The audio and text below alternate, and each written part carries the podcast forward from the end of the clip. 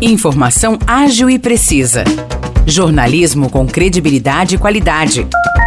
92 News. 92 News. O podcast do Jornal da 92.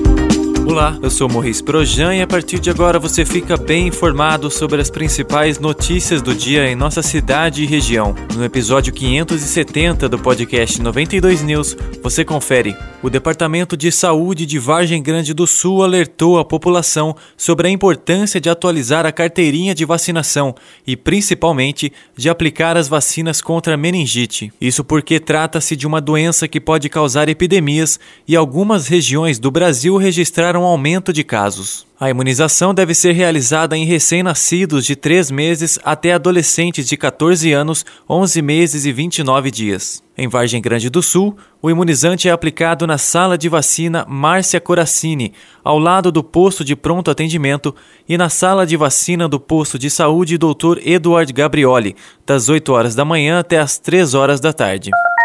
São João da Boa Vista ficou em primeiro lugar no ranking de municípios paulistas entre 30 mil e 100 mil habitantes nos quesitos infraestrutura e mobilidade urbana. A cidade conseguiu o bom resultado no prêmio Band Cidades Excelentes, considerado uma referência no assunto, pois se norteia pelo índice do Instituto Áquila, que pontua as ações municipais de forma independente. Os dados são baseados em ações públicas sobre as quais as prefeituras são obrigadas a prestar contas. De acordo com o presidente do Tribunal de Contas de São Paulo, Dimas Ramalho, trata-se de uma pesquisa pública baseada em fatos e atos auditados pelo Tribunal de Contas com o apoio do índice Áquila, agregado pela marca da Bandeirantes foram levados em consideração mais de 60 indicadores públicos para estabelecer a premiação. Na categoria Infraestrutura e Mobilidade Urbana, dentro da faixa populacional de São João, a Band buscou todos os parâmetros calculados pelo índice Áquila e colocou a cidade entre os três finalistas,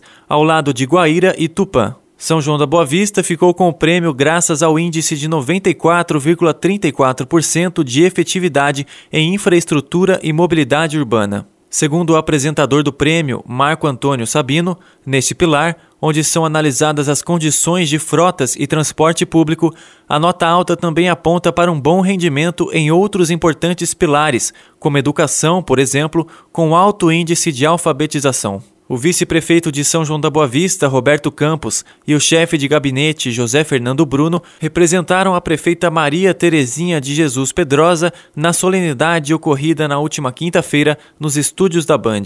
O vice-prefeito recebeu o prêmio das mãos de Érico Barros, sócio consultor do Instituto Áquila, e ressaltou que a infraestrutura e a mobilidade urbana têm ações previstas no plano de governo da prefeita. Na oportunidade, ele agradeceu o empenho dos gestores e servidores municipais e disse que o prêmio é fruto do trabalho deles. Já para José Fernando Bruno, a premiação é um símbolo para a gestão de Terezinha, pois trata-se de um selo de qualidade com a credibilidade do Instituto Áquila e da Band, sem a influência de ninguém das prefeituras. A prefeita Terezinha não participou da solenidade em razão do falecimento de sua mãe, Cesarina Correia Pedrosa, ocorrido na mesma data.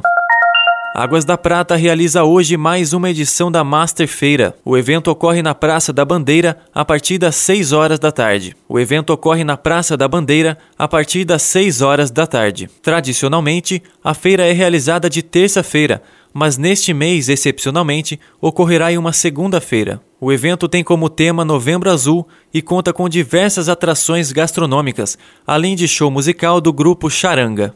Os destaques de hoje ficam por aqui. Valeu e até o próximo episódio do nosso podcast. Para mais notícias de São João da Boa Vista e região, acesse 92fm São João.com.br ou siga 92fm São João nas redes sociais. 92